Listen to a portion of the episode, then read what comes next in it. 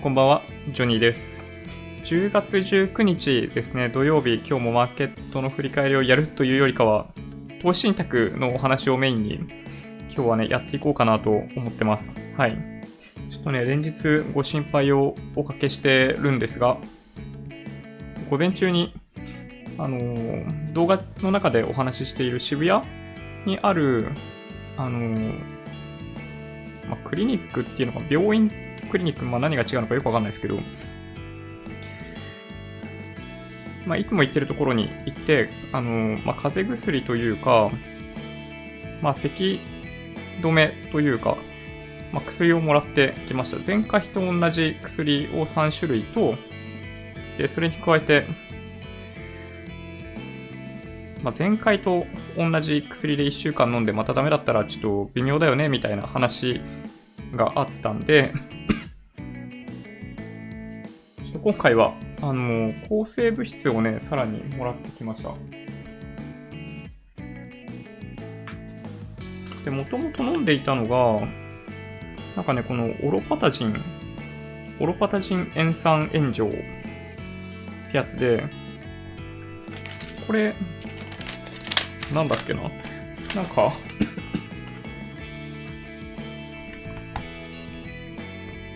まあ炎症を和らげる。まあでも大体まあそんな感じですよね。違うな、これじゃない。オロパタジンはかゆみを抑える薬、アレルギーを抑える薬、なんですね、これね。うん。だいぶマシになってますよね、ですよね。なんかね、薬の効果本当に大きくって、このね、一番効いてるなと思うのは、あの、粉薬リン酸コデイン、コデイン酸。ちょっと名前意味不明ですけど、この粉薬が、やっぱり咳をし沈める薬だけあって、飲んだ直後から咳出にくくなるんですよね。なんか、すごいなと。はい。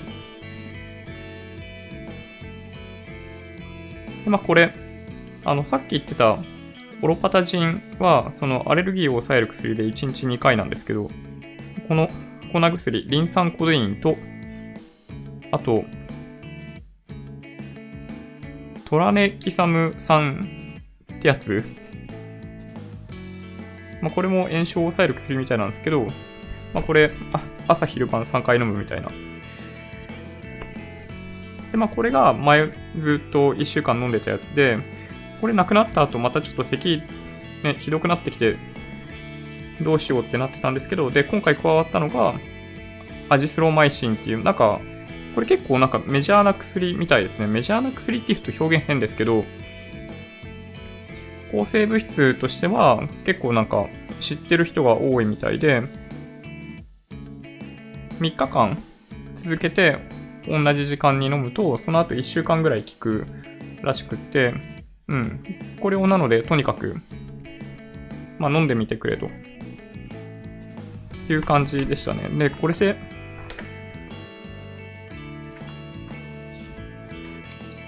なんかね、こういうのね、この、アジスロマイシンっていうか、なんかこう3日分1、1日目、2日目、3日目みたいな感じのやつがあるんですけど、そう、これで、経過観察ですね。なんか、また多分ね、仕事中眠くなるんだろうなっていうのがあるんで、まあ気になるんだけど、うん、まあ咳が止まるならしょうがないというか、いう感じで、うん。まあ治すしかないですね。何はともあれ、自己管理というか、健康管理、はい。会う人会う人に心配されるんで、まずは、治すことに専念しようかなと思ってます。はい。お、いいですね。最近、投資信託始めました。勉強させていただいてます。いや、もうそんな恐縮ですよ。僕も日々、勉強させてもらっているようなところがあるんで、うん。なんか、すごいいいと思うんですよね。あの、双方向で、あの、皆さんの意見、コメントの中にはやっぱり、初めて知るようなことも結構あるんですよね。あの、数日前は、EMAXIS Slim S&P500 の信託報酬が下がっているみたいな、ああいう情報実は、あの、タイムリーに入ってきてない時とかもやっぱりあったりするんで、本当にありがたいですよ。うん。まあ、あの、投資の話、ね、お金の話しにくかったりっていうのもあると思うんで、ぜひなんかこういう機会をなんか利用してもらえると、まあ僕としてはすごい嬉しいなと思いますね。うん。そうなんですね。それは聞きます。3日飲むと1週間聞くやつですよね。そう、そう聞いてます。はい。なんか、抗生物質、ちょっとね、抵抗あったんですよ。うん。なんでしょうね。あの、親とかになんか言われたことないですか？抗生物質あんまり飲んでると効かなくなっちゃうよみたいな。なんかそれで一瞬ためらったんですけど、ね、うん。まあ止まってないんだもんね。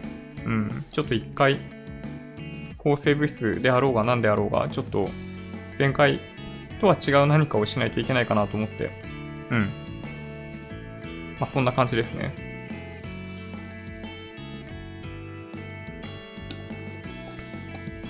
はい。じゃあそんな感じであの、行きたいと思いつつ、あの、ちょっと投資信託のお話入る前に1個だけ、イギリスの議会が今ちょうど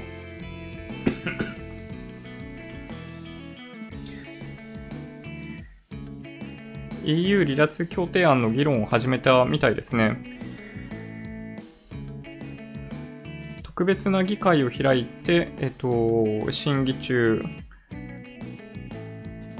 で、あの、まあ、いくつか、まあ、報道している内容、メディアによって若干伝え方違うんですけど、まあ、賛否拮抗みたいな感じで まあ、NHK ニュースウェブなんかだとタイトルにも出していて、まあ、もしかしたらっていうとこですよね。で、過去にやった中で惜しかったのは、えっと、まあ、以前のメイ首相がやった最後のやつかな？が270とかまで取ってたのかな？で、過半数が320とかだったりするんで、うん。まあ、まあ、厳しいですけどね。あの、まあ、保守党の議席がそもそも過半数に達していないので、が まあ、可決される可能性っていうのはやっぱり、まあ、低いのかなとは、まあ、思ってますけどね。うん。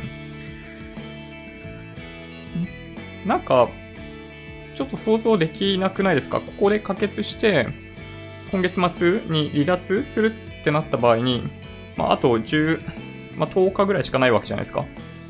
2週間ないぐらいしかなくって、その間にね、準備できるんですかね？どうなんですかね？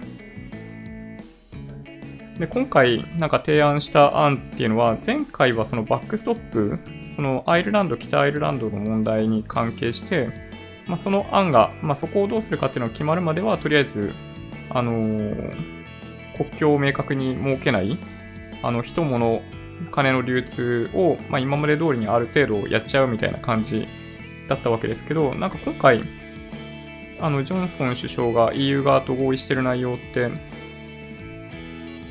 その北アイルランドに限るみたいな感じになってるじゃないですか。ね。だけど、それ以外にも相当人物金の動きって、まああるわけですよね。まあそこを考えると 全然準備できてないんじゃないかなっていう気がしちゃいますけどね、個人的にはね。あ、ん？エピ、エピ、エピワン？エピワン薬辞典ってアプリ、アプリおすすめですよ。おー、そうなんですね。なんか、薬の名前入れると、あの、効果、副作用とかが出てくるみたいなアプリですかね。なるほど。なんか昔ってね 薬もらったら、これ何の薬だっけみたいなとこ半分ありましたけど、うん、今はね、ググれば本当に簡単に出てくるんで、ね、アプリも便利ですし、なんかいい時代になったなっていう気がしますよね。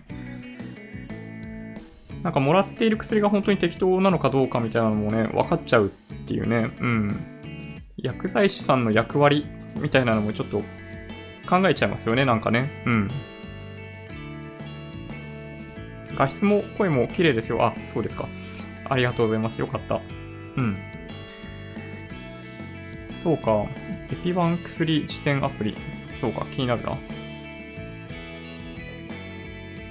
なんかあの iPhone 11 Pro 買ってから、あのバックアップからなんだろう、復活させてないというか、あの、ゼロからあのアプリとか含めてインストールしてるんですよね、今回。なので、なんかね、昔入れたアプリとかも根こそぎなかったりとかして、ただやっぱりたまにこういうのを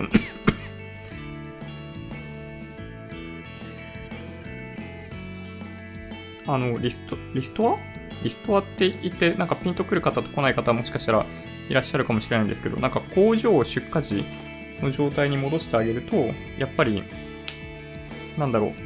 あの、なんかアプリによっては、その状態データの状態がなんか綺麗じゃないみたいなことがあるんですよね。Apple Store の Genius Bar とかに行っても、あのー、挙動がおかしくなった時って、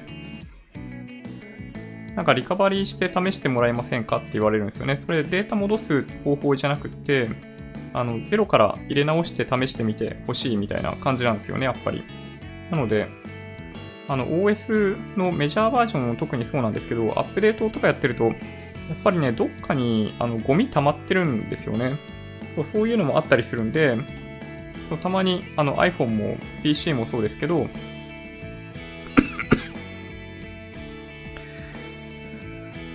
なんかね、そう、リストアみたいなことをやってあげると、すごい、まあ、全体的に速くなりますね。いいっすね。エピワン薬辞典。あ、リクルートが作ってんだ。こういうのリクルートが出すんですね。リクルートって なんかこういうなんかイメージないですけどね。そうか、そんな仕事もやってるんだ。なるほど。お薬110番で出てくる。おおなるほど。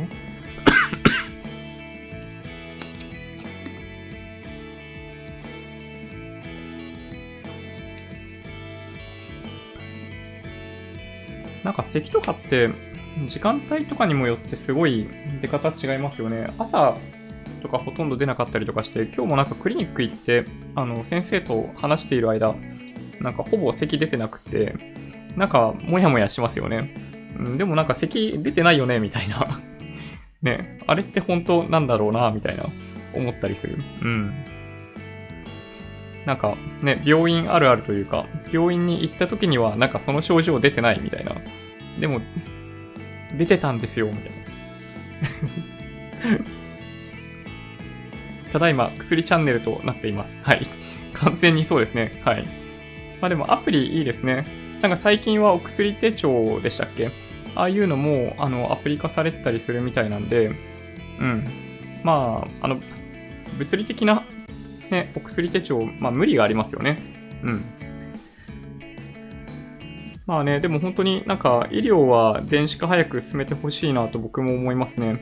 すべてのクリニックに行った記録がどっかに集約されてほしい。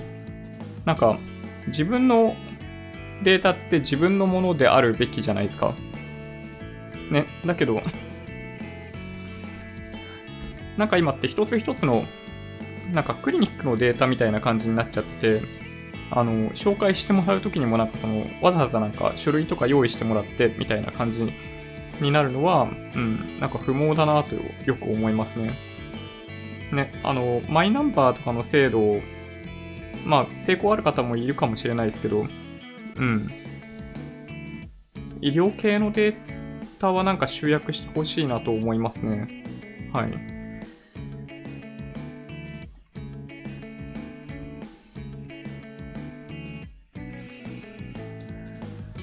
難点のど飴おすすめですよ。喉楽になりますよ。ですよね。そうそうそうそう。あの、僕もたまにはい、いただいてます。うん。あの、会社では龍角散、家では南天のど飴飲んでますね。はい。あ、おっと本題、いいですね。俵ノーロード先進国株式が信託報酬下げてきています。名目での信託報酬は0.10989%。うん、税込みかな？と記載があり、EMAXIS をかなり意識しているかと。なるほど。俵の8資産バランスファンドも下げている。なあ、そうなんですね。まあ、信託報酬、ね、あの、コスト競争になってますよね、完全に。うん。追随できるんですね、でもね、俵もね、一応。ちょっとなんか、各社、どういう運用を行っているかによって、ね、あの、追いつけない追っかけてられないみたいなことが、大いにあり得る、あり得る気がするので、ね、あの、まあ、気になるところ、まあ、あるといえばあるんですけど、うん、まあ、まあ、ほとんど無人化されてますよね。今ってどうなんでしょうね。証券会社入ったらわかんのかもしれないですけど、1人当たりが何本ぐらい管理してんのかなっていうのはなんかちょっと気になりますね。そういえば、後で投資信託の件で質問していいですか？あ、もちろんですよ。あのいつでも大丈夫ですよ、もちろん。はい。ちょっと本当ですかそれ？昔、女の子に振られたら咳が止まらなくなりました。ストレスも原因。なるほど。そうか。いろんな咳、ね、ありますよね、やっぱりね。うん。まあでも本当に、あらゆる病気はやっぱストレスとやっぱ関係ありそうですもんね。うん。ね、あのー、平日になると、咳が自分も出るような体質になってしまっているんだとしたらどうしよう。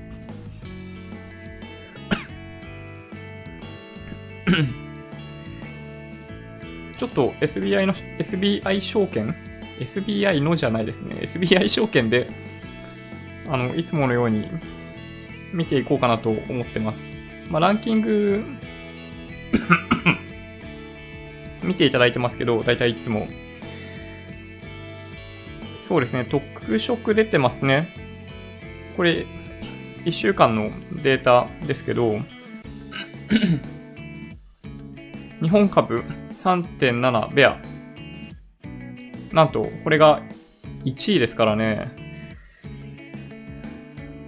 いやー、でも結構、これ危険じゃないかなって気しますけどね。これよく、よく買いますね。ちょっと買えなくないですか？あの、なんだろうな。3日間ほぼ同じ推移じゃないですか。まあ水曜日とかにあの買うのはわかりますよ。水曜日にあのこの後調整しそうだなと思って買うのはわかるんですけど、木金の動き見てたら、うん、ちょっと買いにくくないですかね。もう一段踏み上げられちゃう可能性があるように、なんか見えなくもなかったので、うん、結構怖いですよね。売りに結構入ってますよね。あの、投資主体別売買動向とか毎週発表されてるじゃないですか。あの、先週、今週？あの、火曜日からだったんで、金曜日に発表されてましたけど、あの、個人は、あの、売りの方が多かったですよね。そう、だから、うん、もしかしたらね、踏み上げられちゃう可能性あるんじゃないかなと思うんですけどね。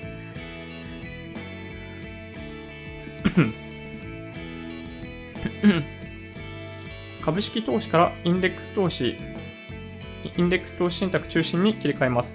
毎月10万円買い付けます。おお、すごいですね。完璧、完璧じゃないですか。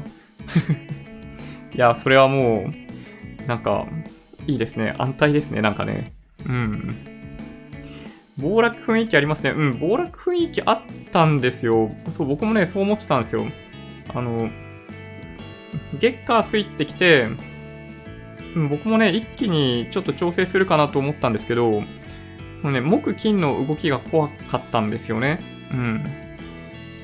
やっぱりね、その上げ幅としては、ちょっと物足りないというか、あのー、先週末と比べても騰落レシオ下がってきているし、うん、なんかもう一発やってもおかしくないかなっっていう感じがしたんで、まあ、僕は、あの、週の後半にかけてなので、あの、ニュートラルな感じに意識してますね。うん。まあ、ただ、このランキングを見ている限りだと、やっぱ個人投資家の中では、あの、下げるんじゃないか、調整するんじゃないかと思っている人が多いってことですね、これね。まあ、ちなみに、あれですよ、これ。ちょいちょいブルベアファンドの話してるんで、あの、くどいようだったら申し訳ないんですけど、あの、まあ、それなりに純資産額とか、まあ確かにね、あるんですけど、まあ、内容は、あの、ブルベア型のファンドって、その、対象となるインデックスのあの何倍になるような動きを目指すみたいな感じなんですよね。先物取引中心に行ってるんですけど。で、これがえっとですね、まず、買い付け手数料がですね、まあ、金額指定で3000万以上買い付ける人はあんまりいないと思うんですけど、あの、いたらすいませんね。もしかしたらこれ見ていただいてる方の中にはいらっしゃるのかもしれないですけど、まあ、ほとんどの人は3000万以下じゃないですか。2.2%取られるんですよ。2.2%取られるんですよ。ね。これちょっと辛いですよね。あの、往復じゃないですけど、買い付け時に2.2%いきなり取られちゃうっていうね。で、まあ、長期保有しないにしても、信託報酬0.913%あるわけじゃないですか。これね、今、買い付け手数料、ここ？信託信託報酬、この辺見てますけど、やっぱりね、あのー証券会社ってブルベアファンドを売りたいんですよ。あの、この買い付け手数料がやっぱり美味しいんだと思うんですよね。多分ね。多分ですよ。うん。なので、まあ、結構ね、あの、売り出してるところも多いし、あの、なんとなく、説明しやすいんですよ、これ。まあ、商品の内容としても 投資先の商品もクリアだし、あの、それに対して3.7倍になるようになりますみたいなのは分かりやすいんで、多分ね、売りやすくって買っちゃう人も多いんだと思うんですけど、うん。あの、やっぱ短期勝負用だと思うんですよね、これね。ウルベアファンドはコストの問題とかもありますけど、うん。やめた方がいい、手出ししない方がいい投資信託の一つですね。はい。まあでもそれが1位なんですけどね。はい。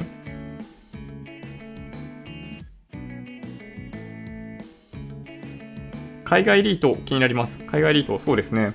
特に東南アジア地域でも手数料が少し高いのも気になる。ああ、そうですね。手数料高いですよね。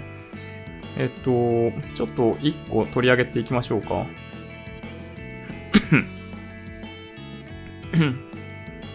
一個僕が、えっと、代表的な、こっちをお見せした方がいいかな。この右下ですね、新興国リート。この EMAXIS 新興国リートが、まあ、なんとなく一番近いかなと僕は思ってるんですよね。何を指数にしているかというと、この S&P 新興国リート指数っていうのをベンチマークにしているファンドがこの新興国リートなんですけど、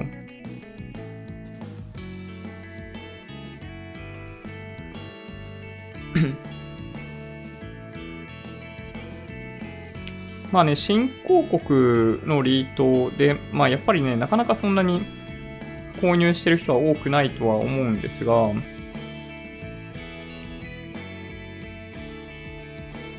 そうですね。まあ、信託報酬も EMAXIS、EMAXIS シリーズ、スリムってつかない方なんですけど、0.066%で、まあ、そこまでこういう商品としてはあの高くはないというか、あの、こういうものを対象に投資している商品としては安いような気がします。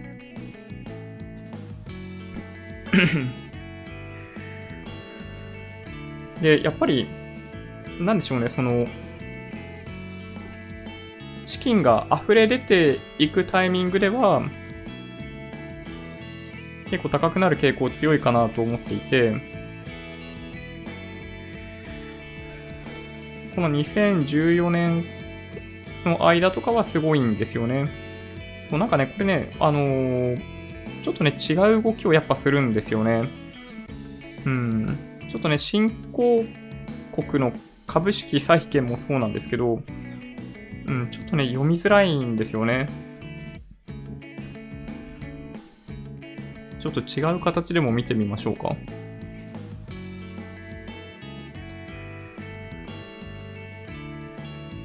例えば、新興国リートって、なんかこの青い丸、青い丸のやつなんですけど、どれかな？これか。過去半年間のやつで見ると、ここに青い丸のやつ、多分ちっちゃくて見えないかもしれないですけど、あのー、まあ、総じて若干アンダーパフォームだったんですけど、まあ確かに直近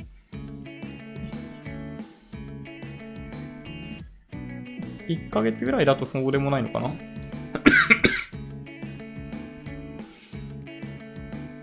大体新興国を対象にしている商品って、その中国がその中に占める割合が大きかったりするんで、まあ、中国がどうなのかっていう状況によって結構変わりやすいんですけど、まあ、確かになんか直近の1、2週間ではかなりパフォーマンス良さそうですね。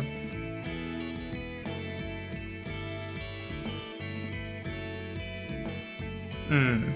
この青い丸がそうなんですけど、まあ、これ、あの、1週間だけなんですけどね。どうなんだろうな。過去1年間とかで見たときに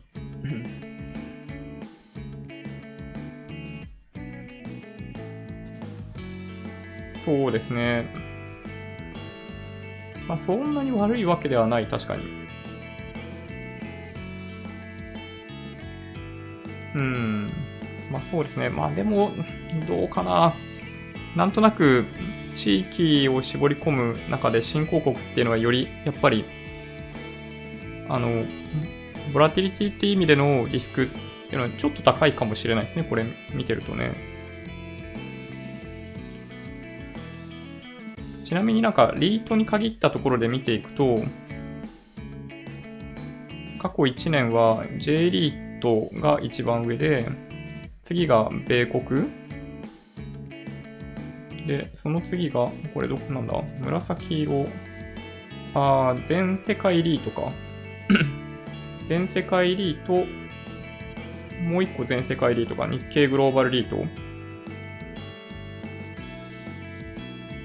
っていうのが、まあ、4つ上にああって ちょっとね、新興国リート、過去1年だとね、ちょっとやっぱりあんまり良くないんですよね。他の地域と比べると。まあだから、まあ今後もそれが続くかっていうとそういうわけではないんで、もちろん新興国リート、まあ、来る可能性はあるのかもしれないですけど、まあちょっと注意をしないといけないなと、よく、その新興国の、フリートに限らず株債券も全部同じなんですけど、まあ、大体その過剰流動性を生み出してるのって先進国じゃないですか。日本もそうですけど、ね、あの、まあ、ドイツとかもマイナス金利とかだったりとかして、あの、ジャブジャブな状態になっている。で、ま、まず最初先進国でそのお金っていうのが消化されて、あの、企業とかに吸収されてって株価が上がっていくんだけど、あの貸し出し先として有料なものが先進国でなくなった後に新興国にドバーって流れていく。で、その時に結構上がっていくんですよね。そういう意味でいくとね。で、その波に乗れるとすごい上がり方をしたりするんですけど、あの、その資金の流れが逆流し始めた時には、新興国からやっぱ先に、あの、潮が引いていく感じ、一気に。っていうのがあるんで、うん、ちょっとね、新興国への投資って、なんか難しいなと僕は思ってるんですよね。うん。で、長期投資やってる中では、ちょっとね、僕はまだね、自信がないんですよ。簡単に言うと。はい。なので、まあ、一言で、あの、いいなと言い切れない部分がちょっとね、あったりするんですよね。うん。ちょっとね、皆さんのご意見もお伺いしたい。はい。あ、そうなんですか。寒いと気管が収縮して咳出やすいです。なるほど。まあでも、ね、あの、緊張状態みたいなのがやっぱり、気管を細くして、ね、良くなくなったり、まあ、いろんな体の不調ってね、そういうとこありますよね。うん。まあ、ただね、僕、ちょっとね、やや貧血気味なところがあるんで、まあ、夏は夏でね、僕ね、苦手なんですよね。あの、血管が緩んで クラクラしそうになることがたまにある。まあ、たまになんですけどね。あの、昔、1時間とか1時間半、通勤していた時は、うん、なんか結構ね、その、貧血になるんじゃないかっていう怖さがあって、通勤中。うん、辛かったですね。なんか僕ね、やっぱりあんまり体強くないんですよ、そういう意味でいくと。うん。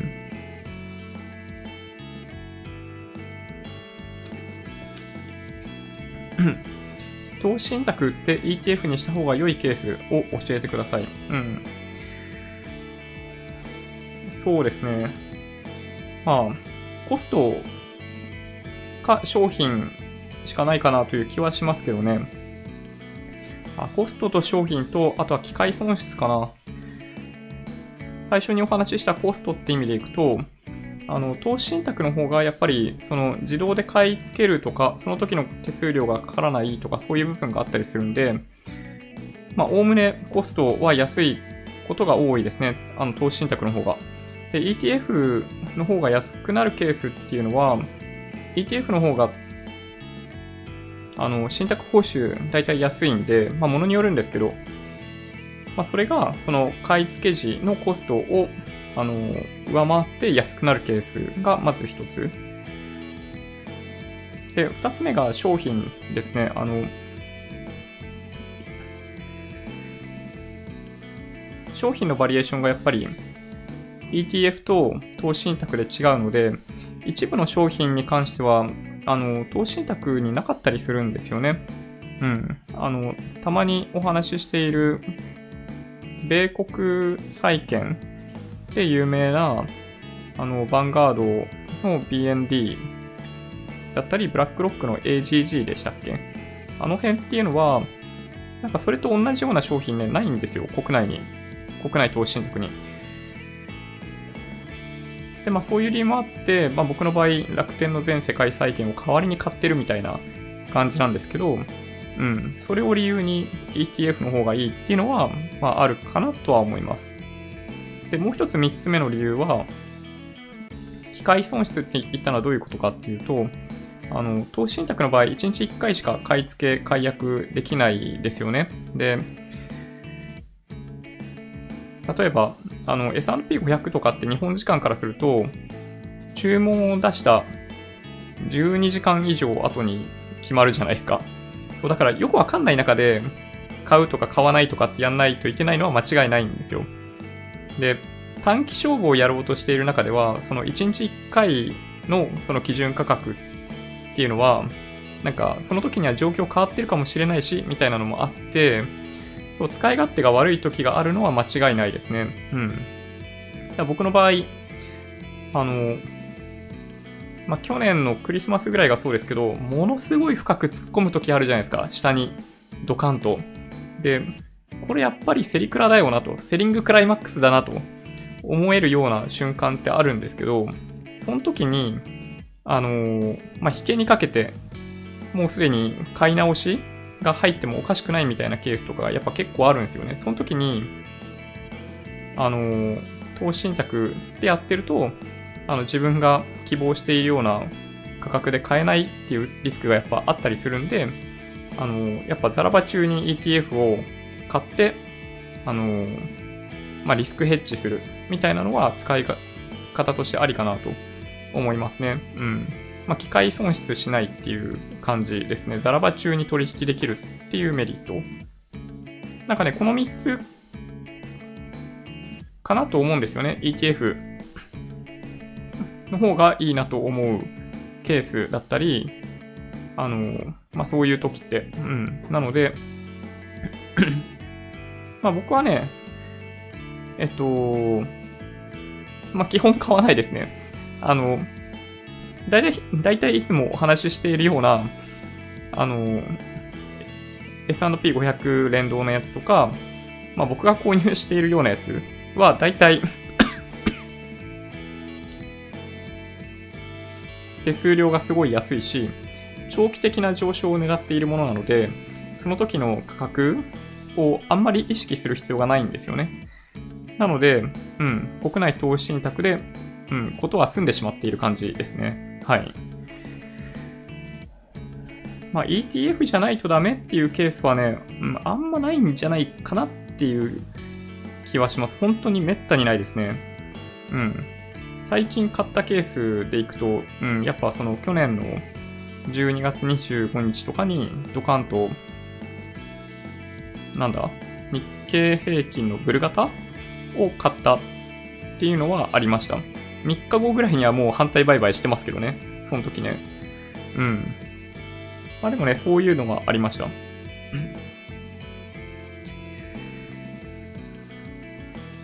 先物売る方が良さそう。あ、そうですね。あの、ベアファンドの件ですよね。うん。なんかね、僕もそんな気がします。はい。まあ、先物取引できる人、できない人とかもあったりするんで、まあ、まあ、良い選択肢といえば良い選択肢なのかもしれないですけどね。あの、ペアファンドって。うん。まあ、短期勝負だったら、まあ、僕は悪い商品ではないと思います。はい。積立 NISA で iFree S&P500 と特定で、特定口座で eMax スリム S&P500 を同じ金額購入してるんですが、おっと ?iFree の方が倍ほど含み益が出ているのですが、この差は単純に基準価格の差ですかね。うーん、基準価格の差だと思うんですけど、そんなことってあんのかな？ちょっとそれ気になりますね。えー、っと。え、本当に？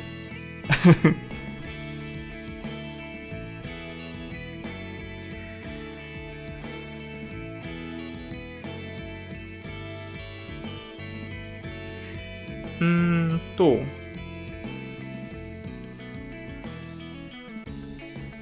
どうなんだろう。ん？それ、ん？これってことあります？可能性として。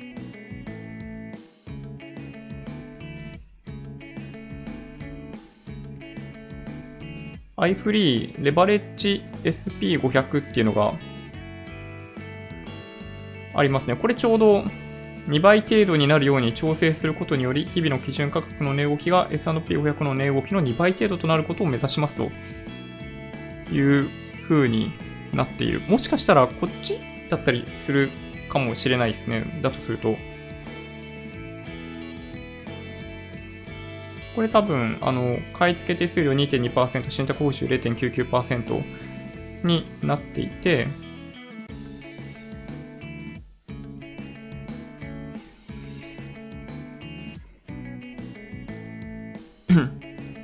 こっちの iFree SP500 の方だと、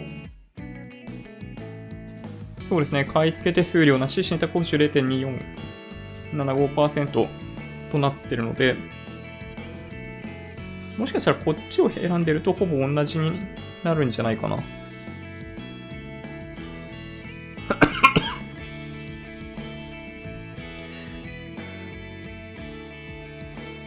うん。なんとなく、そんな、そんな気がします。はい。ちょっと、ちょっとわかんないですけどね。あの、あ、やばいやばい。うん。あの、商品名を今一度 確認してみてもらえるといいかもしれない。はい。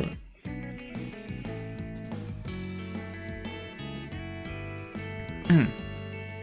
手数料で証券会社、銀行、保険会社は儲けてますよね。そうですね。うん。本当そうだと思います。まあ逆に言うとそれ以外はあんまね、儲かんないですよ。信託報酬も、まあこんな感じになっちゃってるじゃないですか。そう、だからね、あんまり多分儲からない。コスト競争激しくって、まあ厳しいでしょうね。うん。まあだからこそ、まあだからこそ、ああいう営業になっちゃうんですよね。うん。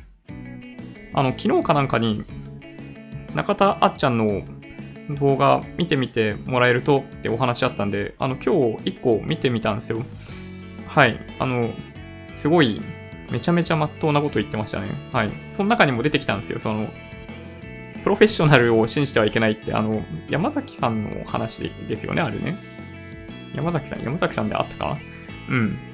あれは本当にそうですね。あの、証券会社、証券会社の論理でお勧めをしているし、銀行は銀行の論理でお勧めをしているので、まあ、彼らの言うことを信じてはいけないですよ。うん。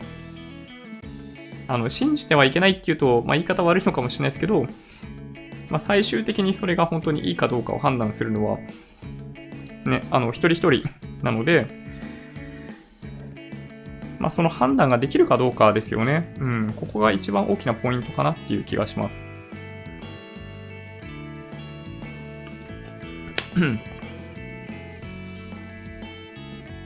まあそうです。そうなんですよね。保険はね、本当にそういう意味ではね、うん。保険会社って、必要なのかな？必要なのかなっていうか、その、なんだ、対面営業をしている、まあ、証券会社もある種そうかもしれないですけど、ね、必要なのかなって本当思いますよね。あ、そうそう、その動画の中で保険の話もしてたんですよ。うん。あの、すごい真っ当でしたね。うん。まあ、簡単に言うと、その、なんだ？まあ、定期保険みたいなものとか、その、自分が死んだ時に、まあ、家庭をそのまま維持、継続することができないみたいなケースにおいては、定期保険みたいなもので死亡に対しての保証を、まあ、子供のために子供が成人するまでの養育費とか、あのー、ね、あの家族をある一定のところまで養うお金で、あの、お金を保証金としてもらえるような保険に入るっていうのはありだと思うんですけど、あの、貯蓄型のものあるじゃないですか。就寝とか養老とかついてるようなやつ。まあ、個人的にはね、うん、あれはやばいと思いますね。はい。うん。あれやるぐらいだったら、やっぱ証券会社で自分で、その全世界投資だったりっていうのをやる方が、もうはるかにいいと思いますね。手数料取られるだけですよ。うん。ね。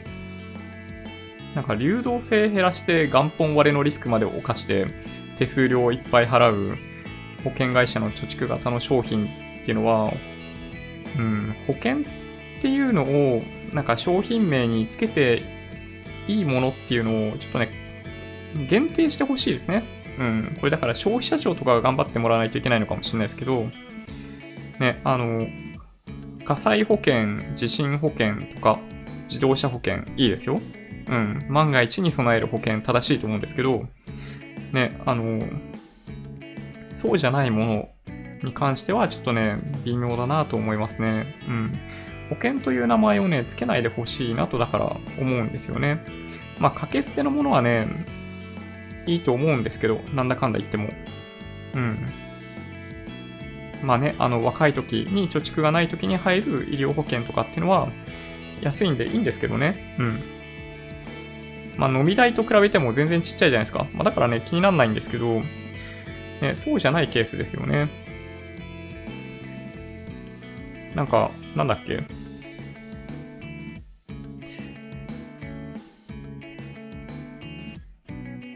なんだっけな。あの、日本郵便、ん？日本郵便？あの、保険扱っている会社あるじゃないですか。あの、郵政グループの。あそこが、あの、70歳以上に売ってる保険みたいなのが、なんか結構あってみたいな話あった時に、うん、あそこの人たちは70歳以上に何の保険を一体売ってんだろうなってちょっと思いましたね。あの、20代の人とかって10万人に対して、例えば死ぬ人って、あの、10人とか数十人とかそういうレベルだったりするんで、あの、10万人で50人を支えるとか、まあなんかそういう世界ですよね。で1万人に1人とかだったりするんで、あの、1000万の保証金を作るためには、あの、1年間で、だから、ん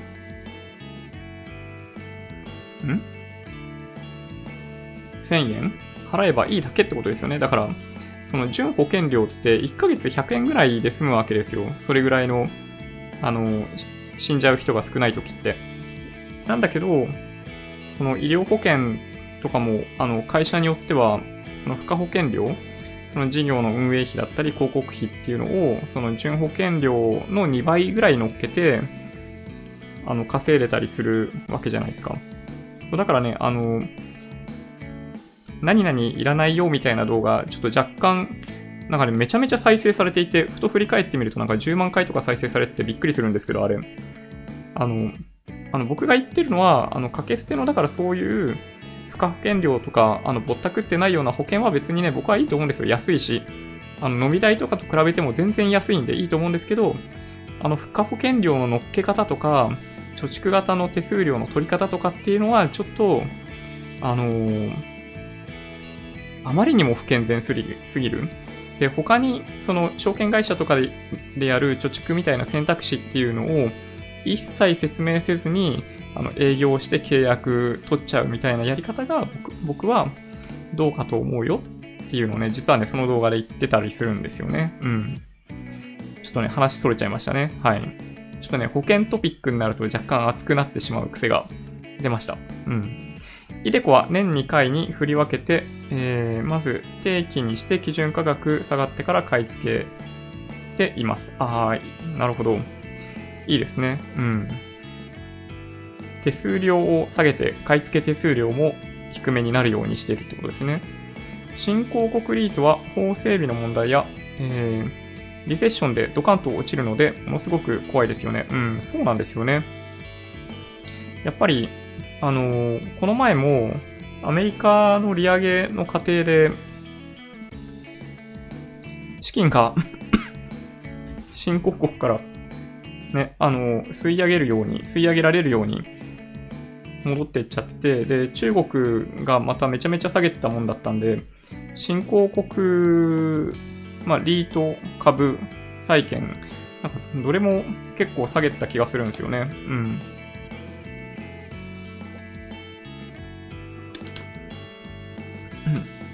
ETF は真面目な人じゃないと続かないと思います。あ、でもね、それわかりますね。やっぱ投信の方が楽ちんですよ。うん。そうですね。投信は楽ですね。あの、本当にね、きめ細かい設定ができるようになってるんですよ。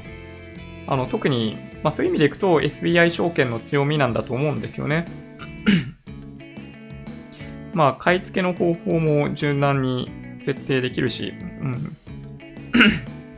まあ、ETF も自動で買い付けみたいなことできるようになってるんですけど、なんかね、やっぱちょっとめんどくさいですよ。その まあ、特に海外とかだったりすると、あの、ドル資金をどういう風に調達するかとか、やり始めるとちょっとね、うん、めんどくさいな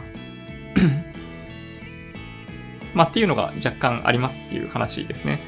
はい。まあでもね、うん、ETF でしか買えないものがあるのは間違いないんで、まあ、僕はね、悪くないと思うんですけどね。うん。豆な人用ですね。喉のために部屋を加湿した方がいいかもしれないですね。自分も、えー、湿度下がる冬になると喉がやられますので、加湿器必須。お、なるほど。なるほど。ちょっとね、あの、ダイキンの空気成長器が、正常期があるんで、そうですね、ちょっとね、あの、毎日、こまめに掃除しながら、やっぱ使おうかな。ただ、セクター豊富で面白い、配当の計算楽しいのは ETF です。うん。なんか やり込んでる感があるのは確かにそうなんですよね。うん、ちょっとね、一回海外 ETF 買ってとかっていうのを、なんか数ヶ月前だったかな？にやってて、うん、僕も思いましたね。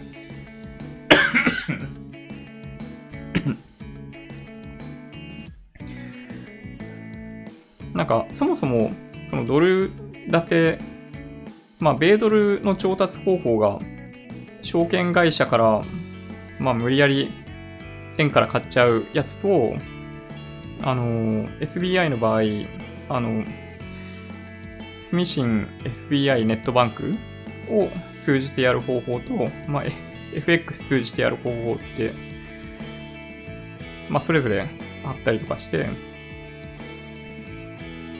なんかね、まあ、やってる楽しさはね、なんとなくありますね。うん。楽天 VTI も信託報酬下げますかねうーん、どうなんでしょうね。もしかしたら、下げてくるのかもしれない。でもどうなのかな楽天 VTI って、どうなんだろう。結局、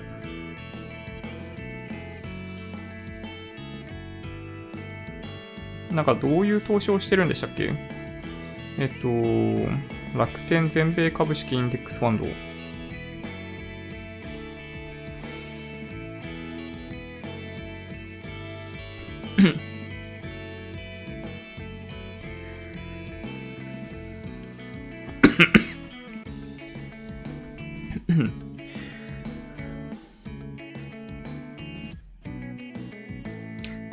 ンガード次第なのかもしれないですけど、トータルマーケットインデックス、US トータルマーケットインデックスがインデックスになっていて、今0.162%。うん。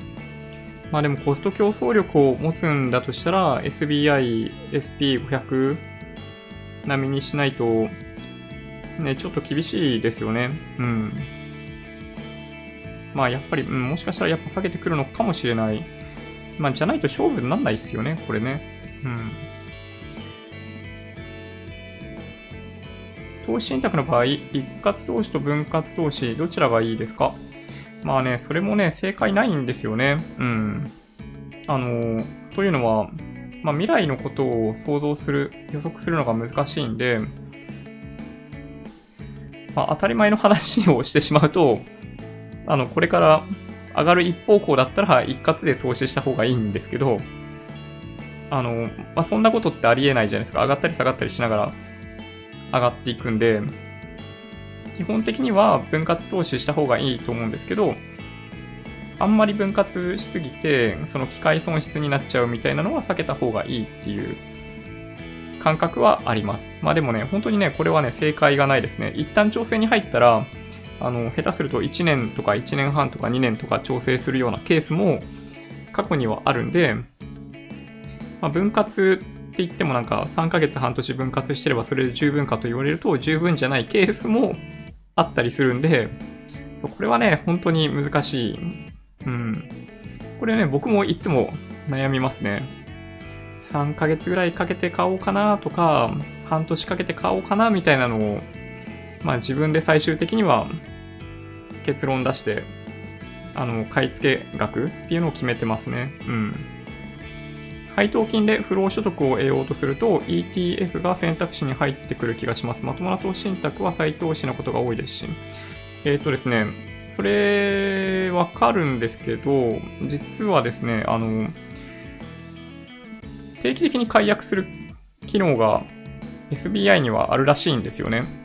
あの、ちょっと僕人生のステージがそこまで到達していないんで、使ったことないんですけど、あの、ETF 解約手数料かかるじゃないですか。だから、あの、僕は、この SBI のその定期的に解約するっていう機能を使う方が純粋にお得だと思います。はい。うん。ETF だとね、あの、取引手数料かかりますよね、だってね。うん。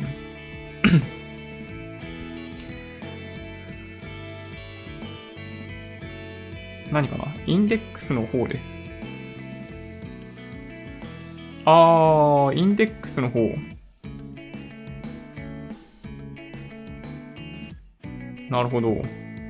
え、でもどう、どうなんですかね、それ。うん、ちょっとね、わかんないですけど、そのさっきの SP500 連動の商品同士なのに差がついているっていうのがなんでかっていうお話ですよね。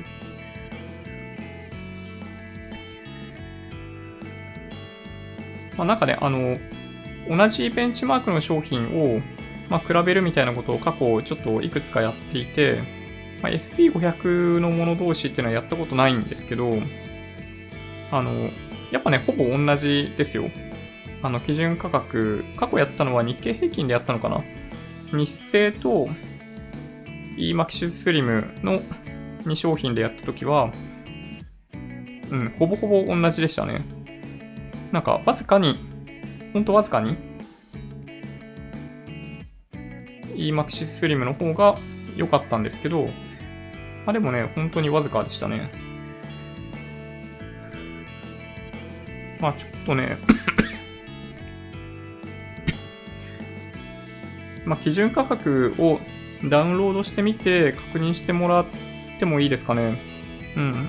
ちょっと同じ、ベンチマークが同じであれば同じ動きになっていると思います。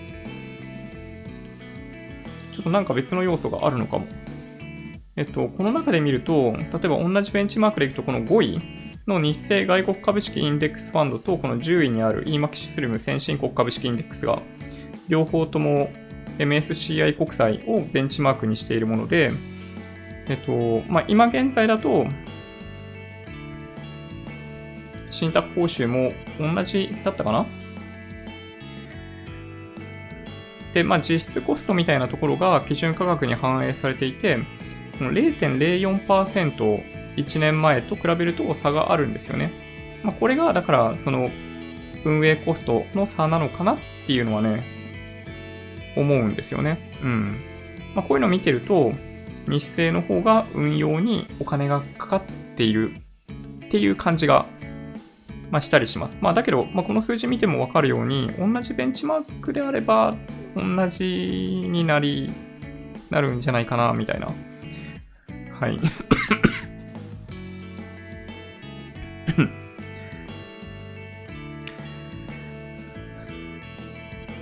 去年末、昨年末の、えー、大幅下落の時はリセッション来たとはならなかったんでしょうかえっと、いや、言われて、まあ、リセッション来たとは言われてないんですけど、リセッションの定義って2期2四半期連続のマイナス成長じゃないですか。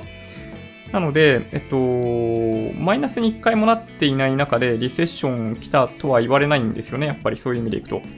あの、当時、ただ、えっと、どうだったかなどの組み合わせだったかわかんないですけど、あの時も逆イールドっていうのは言われてて、ちょっとね、思い出せないんですけど、2年ものと5年ものか、5年ものと10年ものかみたいなのの逆イールドがあの時発生してたんで、うん。そういった話題では、あの、盛り上がってましたね。うん。当時は私はまだ投資をしていなかったので、うん、なるほど。あの、リセッションっていうのはね、そういう感じなんですよ。だから、あの、ある程度、あの、満を持して リセッションって起こるんですよ。うん。先に、リセッションが起こるかどうかっていうのはもうちょっと先で、アメリカの数字とか見てると、なんか決して弱い感じはなかったんで、なんかリセッションの話はあんま出てなかったですね。まあ、今一番リセッションに近いところってなると、どこかな？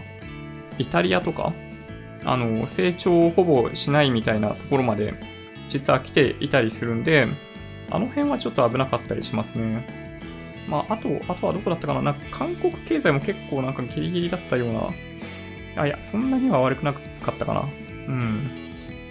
まあ、ただね、あの、2四半期連続なので、そう、なんか、そう簡単にリセッションにはね、ならないですね。うん。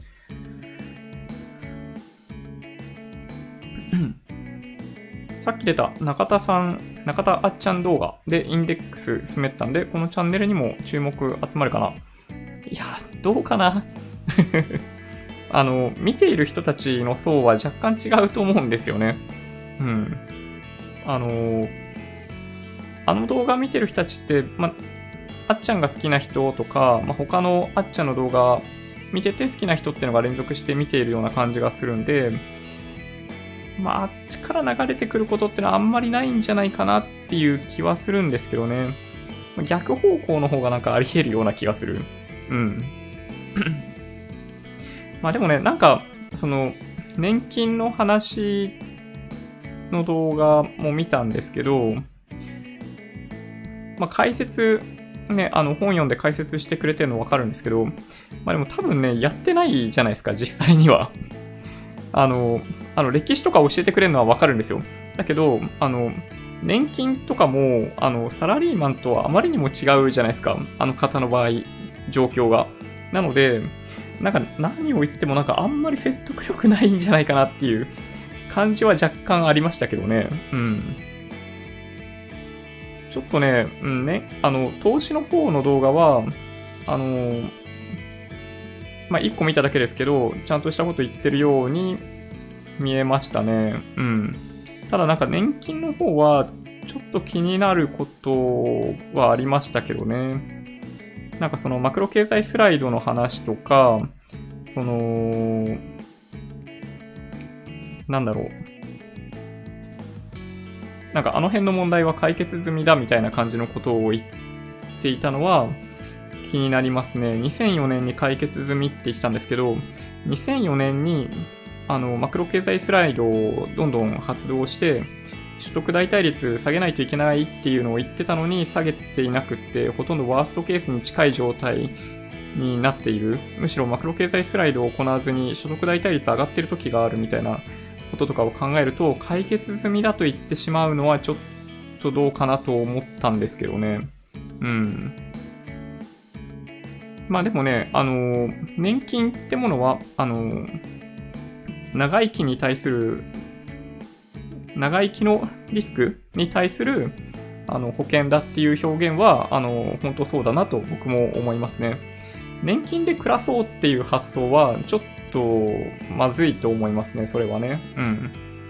まあ、年金で暮らすんですよ。暮らすんですけど、ただいずれにしても、例えば、60歳で定年になっちゃって再雇用してもらえなかったりとかすると、ね、あの、すぐに年金もらい始めてもいいですけど、あの、5歳繰り下げると、のと比べると半額になっちゃうじゃないですか。5歳繰り上げると。やっぱね、そのギャップってあまりにも大きくって、まあだから70歳までなんとかして、あの、食いつながないといけないんですよ。うん、その長生きするリスクに備えるっていう観点でいくとね。そう、だからそう考えると、やっぱり、あの、しっかり貯蓄がないといけないのは間違いないので、うん。そう、あの、うん、あの、なんだ、長生きのリスクに対する保険っていうのは 正しいなと思いました。はい。そもそも他力本願で、えー儲けようと考えている人は、えー勝ち組に行けないですね。はめられるのがオチ。うん。そうそう、そうですよ。うん。あの、本当にね、あの、お金絡みは、怪しい話がね、うじゃうじゃありますよ。うん。本当に気をつけた方がいい。まあでも、ほん、うん。まあいろいろ調べた挙句、最終的にはやっぱインデックス投資かなって思いますけどね。まあ怖くて、投資に手が出せないはわかるんですけど、ただね、やっぱりその30年、40年投資するのと何にもしていなかったのと比べると、やっぱね、投資してた額の2倍ぐらいになる可能性あるんですよね。あの、年利3%とかだったとしても、あの、2倍とかになるっていうことを考えれば、じゃあやっぱね、その投資が怖いからといって何にもやんないっていうことは、それでそれでリスクそれはそれでリスク だと思うので、うん。ってとこですね。うん。やっぱね、その、お金のリテラシーをどうやって高めるのかっていうのが、うん、日本の大きな課題かなという気がしますね。あ、そうそう、かんぽ生命。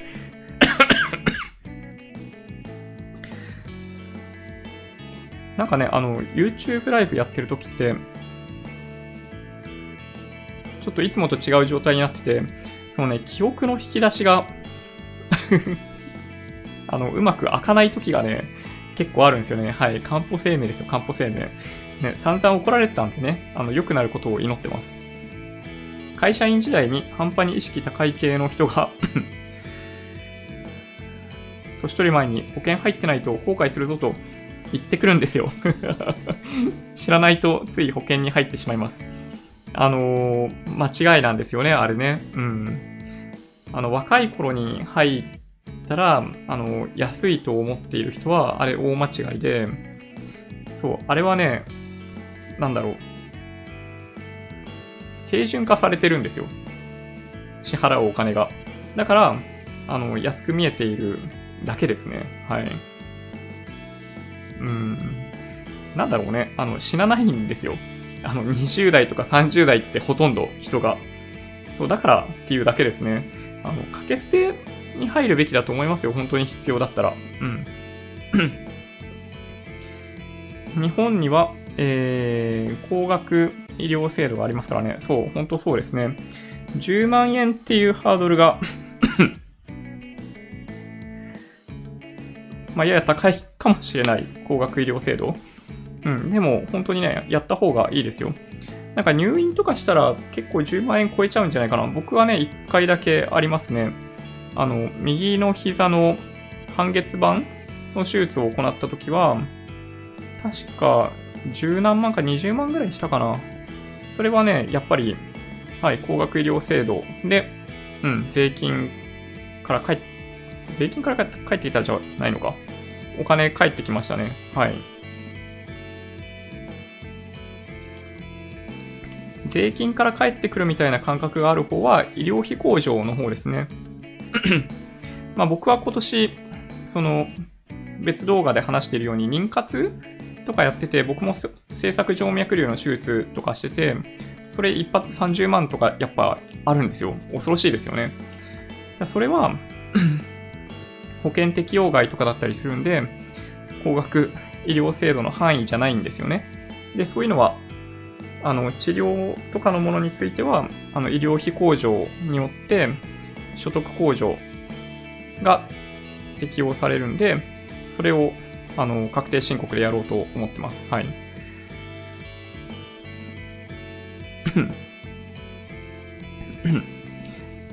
ちょっと時間が押してきちゃったな。J リート戦略ファンドは指数の逆になることも多いので驚きました。まあ、そうですね。ん？あ J リート、東証リート指数の逆になることが多いってことですか？そうなんだ。それちょっとでも驚きですね。うーん。なるほど。社会人になりたての時、今考えるとびっくりするような額の保険に入ってました。ああ、でも貯蓄型そんな感じですよね。3万とか払ってたりしますよね。5年ごとにボーナス出るとか、なんとか、今じゃ考えられません。今は都民共済ですよ。ああ、そうですね。あの、入るんだったら共済がいいと思いますね。共済がない都道府県っていうのが実はいくつかあるんですけど、あの、なんだかんだで、あの、実はその基準って条件って厳しくないらしくって、あの、他県の共済とかでもね、入れたりするらしいんですよ。うん。なんか、住んでたことがあるとか、まあ、職場がそっちにあればもちろん大丈夫なんですけど、まあ、とかもあったりするんで、もし必要であれば、あの、共済を調べてもらえるといいんじゃないかなっていう気がしますね。VTI は小型株含む、えー、全米株式なので、大型オンリーの SP500 とは別商品という認識なのかもしれないですね。うん、確かに。そうそう、そうなんですよね。うん。まあ、どっちがいいかっていうのはね、非常に難しいところだったりするんで、うん。まあ、好みですね。あとはね。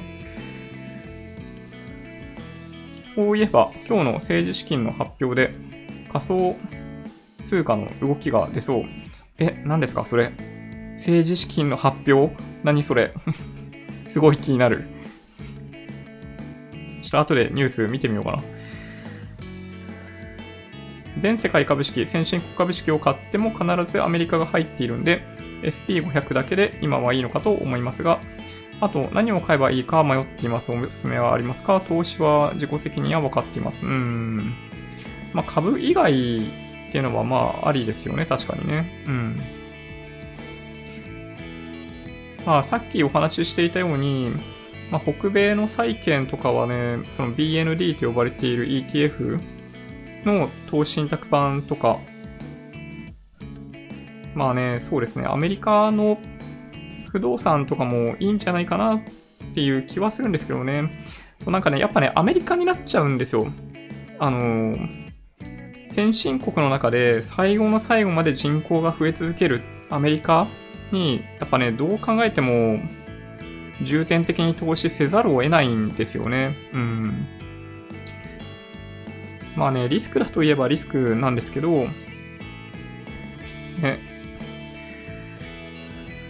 なんかね、ここは結構反対されている方も多くて、あの、毎年1年ごとに区切ってってみると、あの、どの地域、どの商品、えっと、この単位で分けてみたときに、年ごとに1年1年でどこが一番高くなるのかっていうのは確かに変わるんですよ。なので、全世界にすべき。で、そのアメリカにどんどん投資すべきだと言ってるのは間違いだと言っている方も確かにいらっしゃって、それはわかるんですけど、ただね、例えば、この日本の株債券はちょっとさすがに買えなくないですかみたいな話もあるわけで、そう考えると、まあ、ね、あの、やっぱこの左側の2列を中心にせざるを得ないかなとは僕は思いますけどね。個人的にはね。はい。韓国経済11月中が山場を迎えそうで、今年中に米朝交渉の結果でだいぶ変わりそう。うーん。ちょっとね、気になるんですよね。ただなんか、サムスンの業績を見ていると、もしかしたら、底入れしたんじゃないかみたいなのが若干見受けられるんで、うん。本当に危ないところは、ね、あの、抜けたのかもしれないですけどね。僕は山崎さんでインデックス投資を知り、ジョニーさんで日本株をポートフォリオに組み込んでもヘッジにならないことを知りました。そう、なんかね、実際にはならないんですよね。日本株って。そう、あの、円高になった時に、あの、ね、米ドル建てとかって、あの、為替リスクをちゃってるんで、目減りしちゃうわけですけど、ね、日経平均に投資してたら、円高になった時に、日経平均下がっちゃうんで、そう、なんか、ね、ヘッジになってるようでなってないっていうね、非常に悩ましい。人気のある芸人さんは、芸能人さんは所得代替率違うもん。ねそうですよね。香港の元本保証保険はどう思いますか？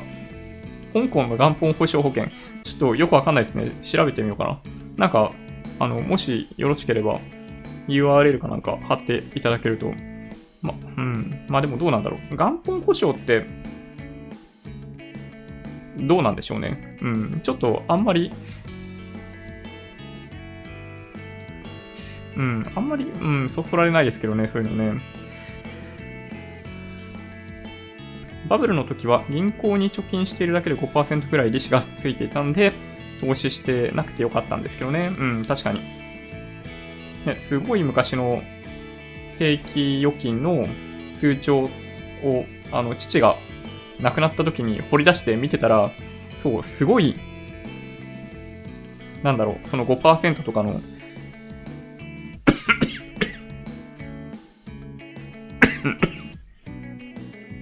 ね、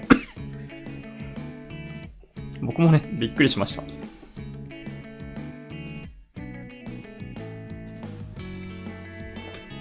まあ、あの頃は、そう、あの、政策金利もすごい高かったんで、まあそりゃそうか、みたいな感じではありますけどね。うん。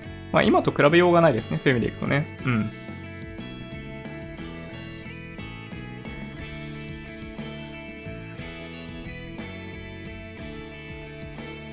SP500 に投資するファンドによる違いは投資先の組入れ比率の違いではないでしょうか。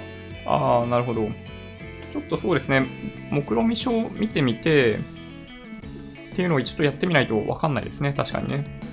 私はインプラントを入れたときに高額医療工事を使いました。ああ、なるほど。インプラントそれいけるんですね。へえ、そうか。なるほど。そうか。ちなみに、あれ、虫歯の時に詰め物を、まあ、選べるじゃないですか。銀歯とかセラミックとか、まあ、金とかもあるわけですけど、あれはダメですよね。あれ保険適用外だから、あの、医療控除、高額医療控除、高額医療控除は医療控除のことですかね。なるほど。そうそう、僕はなので 今年のうちにあの、実は1本銀歯があって、そこやっぱね、ちょっとね、隙間ができてくるんですよ。あの銀歯って本当ね、だからね、あれ良くないですよね。あの、気軽に銀歯入れちゃうじゃないですか、子供の頃とか。あれやっぱりね、どんどん隙間から虫歯が再発するというか、うん。ダメになる運命を抱えてますよね、銀歯ってね。そう、だから、あれを大人になってからセラミックに変えてるんですけど、そう、あの、1本残ってるんで、それもね、やっちゃおうかなって、実は思ってます。はい。イギリスの離脱判決って今日でしたか？そうですね、今日ですね、今晩、はい、出ると言われてます。なんかね、もし、可決された時に、なんかみんなびっくりしちゃうんじゃないかなっていう気がするんだけど、大丈夫なんですかね？うん。今月から投資始めたんですが、70万くらいまで買って残り50万に差額いっぱいの120万まで買い増し考えてます。日清の外国株式と SBI バンガード SP500 のどっちかだったら、今はどっちがおすすめですか？難しいこと聞きますね。今は日清外国株式50万、SP515 万、日経225、5万。日本は微妙と思っていて、SP500 を50万くらいにしようと思って、50%ぐらいにしようと思ってますが、リスク高いですか？うん。まあ、まあ、そう、といえばそうですよね。あの、まあ、なんだろうな、その全世界投資をすることが、まあ、リスクが低いことだとすると、その、北米地域と日本を対象に投資をするっていうのは、うん、まあ、まあ、リスクが高いといえば高いですね。まあ僕はそのリスクの高さを取っているわけですけど、うん。まあこれはね、本当に、まあ難しいですよ。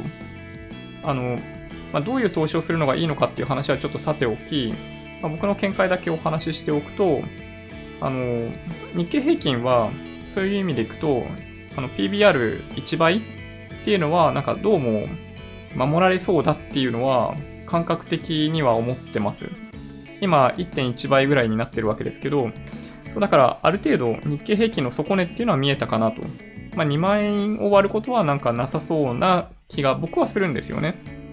で、まあそういう意味でいくと、なんだろう、そのバリュー投資みたいな観点でいくとそう。だけど、あの、テクニカルというか、えっと、そういうとてつもない状況の中ではもちろん割る可能性があって、まあそういう時には、まあアメリカも日本もあの、今の半分になる可能性はあるんですよ。どっちにしても。まあ、だから、まあ、リスク高いし、それはある種どこを買っていても、まあ、半分ぐらいになるリスクがあるような気がしているんで、みたいな感じですね。まあ、ただその、途中でお話ししていたように国家とかの単位で見たときに、やっぱね、その人口増え続けてるのどこですかとか、あのー規制とかががんじがらめになってて新しい産業起きてないのはどっちの国ですかとか、ね、少子高齢化進んでて、労働人口が、あの、今後、どんどん減ってっちゃいそうな国はどっちですかみたいなことを考えたりとかすると、まあ、なんとなく見えてきますよね。はい。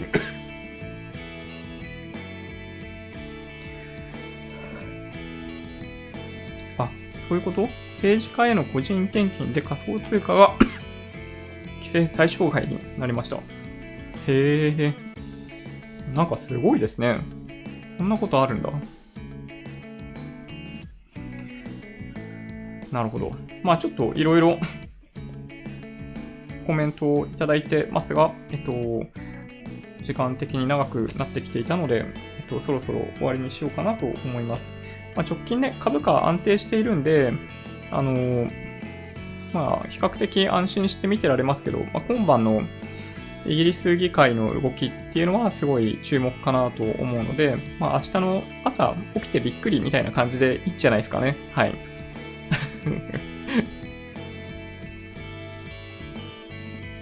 よいしょ。ちょっと、あの、いくつか、はい、回答できていなくて申し訳ないですが、えっと、終わりにしようかなと思ってます。Twitter、Instagram のアカウントもあるんで、もしよろしければフォローお願いします。音声だけで大丈夫って方は、ポッドキャストもあるんで、そちらをサブスクライブお願いします。もし今日の動画が良かったという方は、ぜひ高評価ボタンをお願いします。合わせてチャンネル登録していただけると嬉しいです。